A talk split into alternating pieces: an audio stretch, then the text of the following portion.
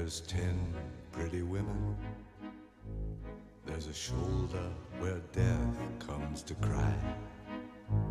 There's a lobby with 900 windows. There's a tree where the doves go to die. La música de Leonard Cohen eh, para acercarnos hasta Canadá, a uno de los países más grandes del mundo. Allá llegó Xavier eh, Bañuelos a un viaje de trabajo unido a un viaje de placer.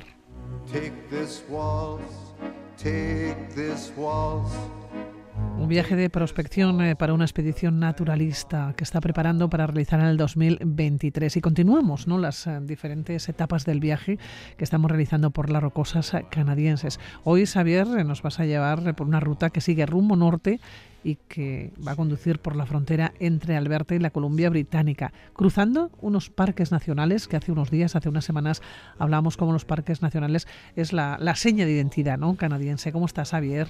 Muy buenas. Muy bien. Bueno, nos vamos otra vez de parques eh, nacionales porque hay parques nacionales que son especialmente bellos, además quizás de los más conocidos ¿no? que tiene Canadá. Sí, bueno, este del que vamos a hablar el primero no tanto, pero los otros dos sí, los otros dos digamos que son la joya de la corona de los parques de las rocosas. ¿Por dónde comenzamos?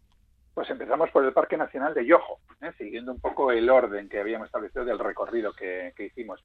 Es un parque precioso, que tiene, bueno, tiene tres lugares especialmente bellos, que son Emerald Lake, que de verdad hace, hace honor a su nombre, ¿eh? porque de color esmeralda. Tiene un recorrido de 5 kilómetros que rodea el lago absolutamente delicioso. Luego están las Takakau Falls, ¿eh? que es una cola de caballo enorme ¿eh? que cae en dos golpes con un total de 373 metros de altura. El tramo mayor ya solo tiene 254. Y luego está el lago Ojara, que no es fácil verlo, ¿eh? porque está, digamos, cerrado al, público, entonces hay que ir, pedir ver, ir en un autobús especial, etcétera, y a veces no es, no es fácil verlo, tienes que pedir con mucha antelación para poder ir, en fin. Y luego hay otro, otro sitio también muy, muy especial que son los Spiral Tunnels, que son unos túneles, unos túneles eh, están hechos en espiral, eh, hechos así pues para ganar altitud en poco tiempo en lo que fue la construcción de, de la vía férrea transcanadiense, ¿no? de la que ya hemos mencionado en varias ocasiones en estos programas que llevamos dedicados a. Oye, Xavier, ¿cuál sería la joya de la corona dentro del Parque Nacional de Yoho? Ah, bueno, claramente Burger Sale. Burger Sale, porque claro, sí, allí hay un montón de itinerarios, de Hamilton Falls, Lake Ross, Meeting of the Water, Natural Bridge, Wapta Falls, pero hay uno, ¿y a cuál de ellos es más bonito? Eh? Es decir, que ninguno desmerece, pero claro, hay, hay, la joya de la corona efectivamente es Burger Sale, eh, y concretamente eh, la Walcott Quarry. Digo porque hay varios puntos dentro de Burger Sale que se pueden ver, pero sobre todo Walcott Quarry. Que es la meca de los geólogos y de las geólogas, ¿no? Efectivamente, efectivamente. En castellano quiere decir esquisto o lutitas de Burgues. A ver, esta es una zona eh, donde se encuentran algunos de los fósiles más importantes a nivel mundial. Mira, todo esto viene de hace 500 millones de años. Fíjate si nos vamos lejos, ¿eh? Es decir, lo que se llamó la explosión del Cámbrico, donde hubo una explosión de vida de tan magnitud que fueron miles, miles y miles de especies diferentes, especialmente invertebrados marinos, las que pulularon. ¿no? Pues prácticamente toda esta, toda esta vida se extinguió y se conservó en forma de fósil allí. Pero hasta el punto ¿eh? que hoy, hoy encontramos allí filums que se extinguieron sin dejar ningún otro rastro y que no son conocidos hoy en día en ningún otro sitio, ¿no? Y además están, son fósiles que están en un estado de conservación excelente, ¿no? Por lo cual, pues bueno, es patrimonio de la humanidad y un punto de investigación fundamental. Pero es que aparte de eso, el recorrido para llegar hasta allí es de una belleza, es que indescriptible. Son 22 kilómetros de ida y vuelta, ¿no? Andando, claro. Andando, sí, sí, no se puede ir de otra manera. Eh, donde tú lo que vas a hacer aquí, pues eh, una inmersión en la geología y en la, y en la naturaleza, ¿no? Además es un, es un recorrido guiado por la Burger Sea Geoscience Foundation, pero es que solamente el recorrido ya es, es, eh, es de, una, de una belleza increíble, ¿no? Montañas, glaciares, cascadas, lagos, valles, bosques, canchales, precipicios, todo esto con el, con el fondo de Takakau Falls y arriba el glaciar Dale y abajo en el valle Emerald Lake. Claro, Xavier, sí, estamos hablando de, mar, de parques nacionales que quizás no son los más famosos, pero ahora llegamos a, mm, al Parque Nacional mm, de eh, Banff y el de Jasper, que son probablemente la pareja de parques más famosos de Canadá, donde se concentra la mayor parte de turismo. efectivamente, así es. Eh, y además se nota, ¿eh? porque digamos que hasta ahora, en todos los parques que hemos venido hablando hasta ahora, quizás un poco con, excepción de Bay, donde sí que había más turismo, prácticamente hemos estado solos, o por lo menos sin grandes multitudes. Pero después entrar en Banff para encontrarnos ya con, mucho turismo, sobre todo en algunos puntos concretos, ¿eh? porque son parques tan grandes que la verdad es que también puedes encontrarte solo en muchísimos lugares. ¿no? Pero sí que es verdad que están muy cerquita de, Calgary, entonces eh, digamos que eh, la gente va, va sobre todo a estos dos parques. ¿no? Eh, bueno, por cierto, eh, hemos mencionado Banff, eh, que tiene un pueblo pequeño, ¿no? Y nos decías que con bastante encanto, ¿no? Es una parte, quiero decir, que hablamos de parques naturales, porque es cierto que las ciudades, ¿no? Pueden ser muy grandiosas o muy grandes, pero no tienen probablemente la, historia, ¿no? Que nos encontramos en otras ciudades, por ejemplo, europeas. Pero aquí sí hay pueblos pequeños que merecen la pena también moverse, Por ejemplo, en Yoho está Phil, que tiene un casco antiguo pequeño, antiguo, tiene mucho encanto. Y luego aquí, hombre, los pueblos, por ejemplo, de Banff, el propio pueblo de Banff tiene también un encanto especial, es un sitio chulo, ¿no? Es bonito, es muy agradable. O sí, es decir que eh, son, eh, o por ejemplo, cuando vayamos a Jasper, el pueblito de Jasper también, ¿no? Es un pueblo, es un pueblo muy, muy bonito. En fin, sí, sí, tiene, tiene pueblitos, pero, pero son eso, ¿eh? Pueblitos pequeñitos, porque, porque luego prácticamente no hay eh, población en núcleos en núcleos urbanos. ¿eh? Me llama la atención, eh, pueblos pequeñitos, eh, las personas que viven allá viven dedicadas al parque natural. Hombre, sí, gran, yo, yo diría que la mayoría tiene relación con el parque natural y con el turismo y demás, sí, sí, sí. Estando en Banff, este pueblo pequeño, decimos con bastante encanto, nos encontramos con baños termales, con un teleférico, por cierto, muy caro. Sí, sí, sí.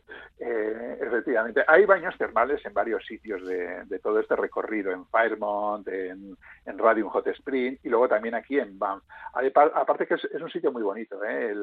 la zona esta de los baños termales de Banff, que la utilizaban ya los indios Creek en su en sus días, ¿no? Y, luego hay un, hay un teleférico que sube al Monte Sulfur, eh, pero que sí, que es, es, muy caro, pero como casi todas las cosas, ¿eh? que hay este tipo de cosas como teleféricos, visitas guiadas y tal, eh, baratas precisamente, precisamente no son. Bueno, Canadá, barato, barato creo que no es, ¿eh? No, no, no es. Tampoco es escandalosamente caro, pero barato no es, ¿no? Pero, pero bueno, lo que pasa es que, claro, te montas y vas a ver unas cosas tan increíbles que igual te compensa, ¿no? Entonces, pues bueno, ahí hay que, hay que saber equilibrar.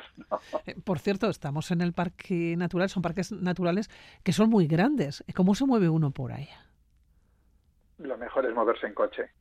Es decir, lo mejor es alquilar un coche y, y moverte, porque además las comunicaciones están muy bien. Entonces hay, hay una carretera central digamos que recorre el parque de, en este caso los dos parques, Banff y Jasper, porque están unidos. Entonces está lo que se llama la, la Glacier Ice, eh, o sea, lo que es la avenida de los glaciares, que, recorre de norte a sur todo y después tiene pequeñas ramificaciones. Y después cuando llegas a los lugares, pues ya es cuestión de poner pies en, en la tierra y empezar los trekkings y hacer recorridos. Algunos son muy cortitos, que pueden ser 500 metros, y otros pueden ser de días. Entonces, digamos que dentro de, de, esa horquilla, pues hay todo tipo de dificultades y todo tipo de longitudes. Y no hace falta tampoco tirarse cinco días andando por, por los parques para ver sitios absolutamente maravillosos. Bueno, son parques desde luego maravillosos, decías eh, que una belleza absolutamente singular, ¿no? E impresionante, parques que nos encontramos en la naturaleza, ¿no? En su máxima expresión, además de las montañas, de los glaciares, ¿no? Que has mencionado, también lagos. Creo que algo te ha pasado o te pasó en uno de ellos, ¿no? En Bow Lake. Sí, en Bow Lake, en Bow Lake, efectivamente. Pues nada, bajamos a ver Bow Lake y, los glaciares que, que, están alrededor y ahí andábamos eh, haciendo fotos y tal. Bueno, los canadienses son como son, comunicativos, amables, majos. Entonces había un tipo allí practicando, practicando kayak y se acercó a donde nosotros y como nos vio interesados en la fauna, nos, nos dijo, mira, ahí, veis ahí tal, ahí hay una, una cabra de las rocosas. Yo estaba loco por ver cabras de las rocosas, porque una de las, de, las piezas de fauna, digamos, que no había conseguido ver. Sí, sí, ¿dónde y tal? Total que nos indicó, estuvimos charlando, viendo la, esto de las rocosas, y total que ya a la hora de como despedirnos, no se le ocurre otra cosa que decirnos, ¿os apetece montar en calle y dar un vuelta, una vuelta por el, por el lago? Pues sí, ¿no? claro. Eh, claro, sí, bueno, yo en este viaje yo iba de ayudante con, con, mi hermano. Mi hermano, que es más prudente que yo, dijo, mira, casi no.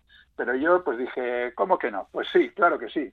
Entonces agarré, me monté en el kayak, le, di, le pasé todas las, las eh, toda la, pues, la, cámara y tal a, mi hermano. el caso es que empieza a andar diciendo, uy, uy, uy, que esto es un kayak profesional, que esto es un kayak profesional. Y efectivamente ocurrió lo que tenía que, ocurrir. Es cuando fui a girar el kayak, lo que giré fui yo y terminé con todo mi cuerpo probando el agua eh, fresquita, digamos, del lago del lago Porque el agua, ¿qué temperatura podía tener?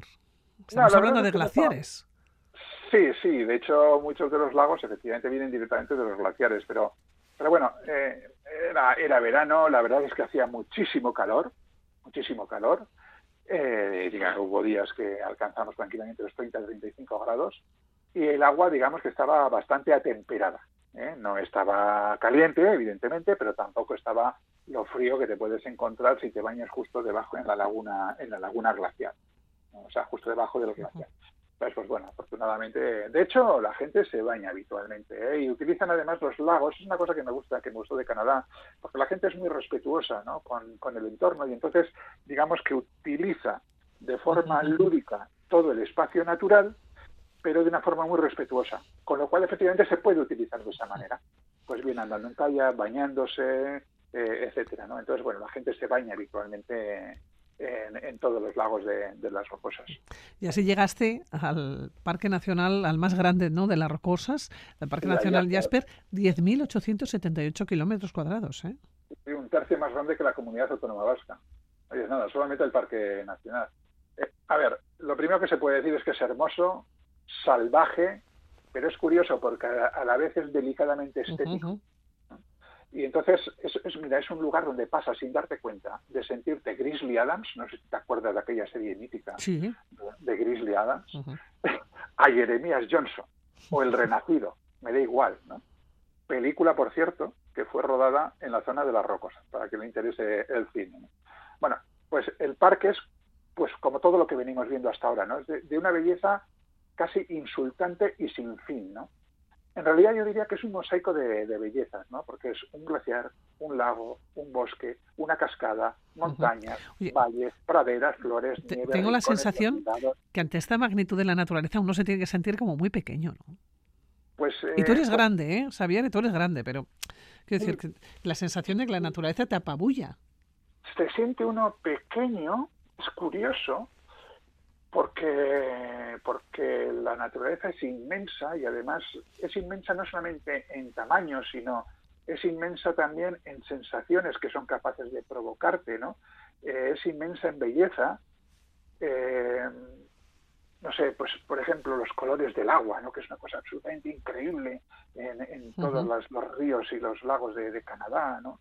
Eh, son sueños en blancos, verdes, azules, transparencias, Además, cuando crees que ya lo que ya no puedes esperar más sorpresas, que ya has visto todos los, las flores, las praderas, los valles, las montañas, bueno, pues pumba, nueva sorpresa y vuelta a empezar. Entonces, claro, ante esto, claro que te sientes, te sientes a veces pequeño, pero por otro lado, te sientes tremendamente afortunado de que todavía se conserven espacios así y que se puedan disfrutar, ¿no? Es, es, una sensación muy agradable, muy agradable, que a veces eh, no deja de, hacerte sentir cierto temor, ¿no? porque te sabes rodeado de, una naturaleza que está salvaje y que además, hay que además no ves porque de repente vas caminando y se te atraviesa un guapiti, que es un pedazo ciervo que parece que viene de la prehistoria, de lo grande que es, ¿no? O, un poquito más allá, resulta que estás viendo a un oso comiendo bayas, ¿no? O, se te cruzan entre las piernas los chipmunks y las ardillas, ¿no? Entonces dices, oh, es que la naturaleza aquí está viva, ¿no? Y, y bueno, tienes que aprender a integrarte en este en ese entorno, en ese mundo, ¿no? Entiendo que intentar además pasar desapercibido, ¿no? Eh, bueno, en la medida de lo posible, claro, porque además en la medida, eh, primero porque con respecto a los osos, cuanto más desapercibido pases, mejor. Pero, y cuanto menos te vean, sí, desde luego. De que, así elimina riesgos, ¿no? Pero, eh, pero por otro lado también porque te ayuda a disfrutar de, esa fauna desde de esa fauna y de esa naturaleza desde el anonimato, con lo cual pues es una auténtica gozada, es decir, tú estar poder eh, estar viendo una manada, por ejemplo, de muflones de las rocosas, ¿no? Eh, en primer lugar sin que te vean y después hacerlo acercarte o bueno lo que lo que puedes acercarte no más de lo que debes y que de repente levanten, levanten, levanten la mirada te vean y no huyan y no se asusten eso es grandioso. A mí me lo parece por lo menos. Bueno pues Xavier allá te voy a dejar. Volveremos continuaremos. Cuídate mucho. Pues aquí estaremos. Un abrazo. Venga agur,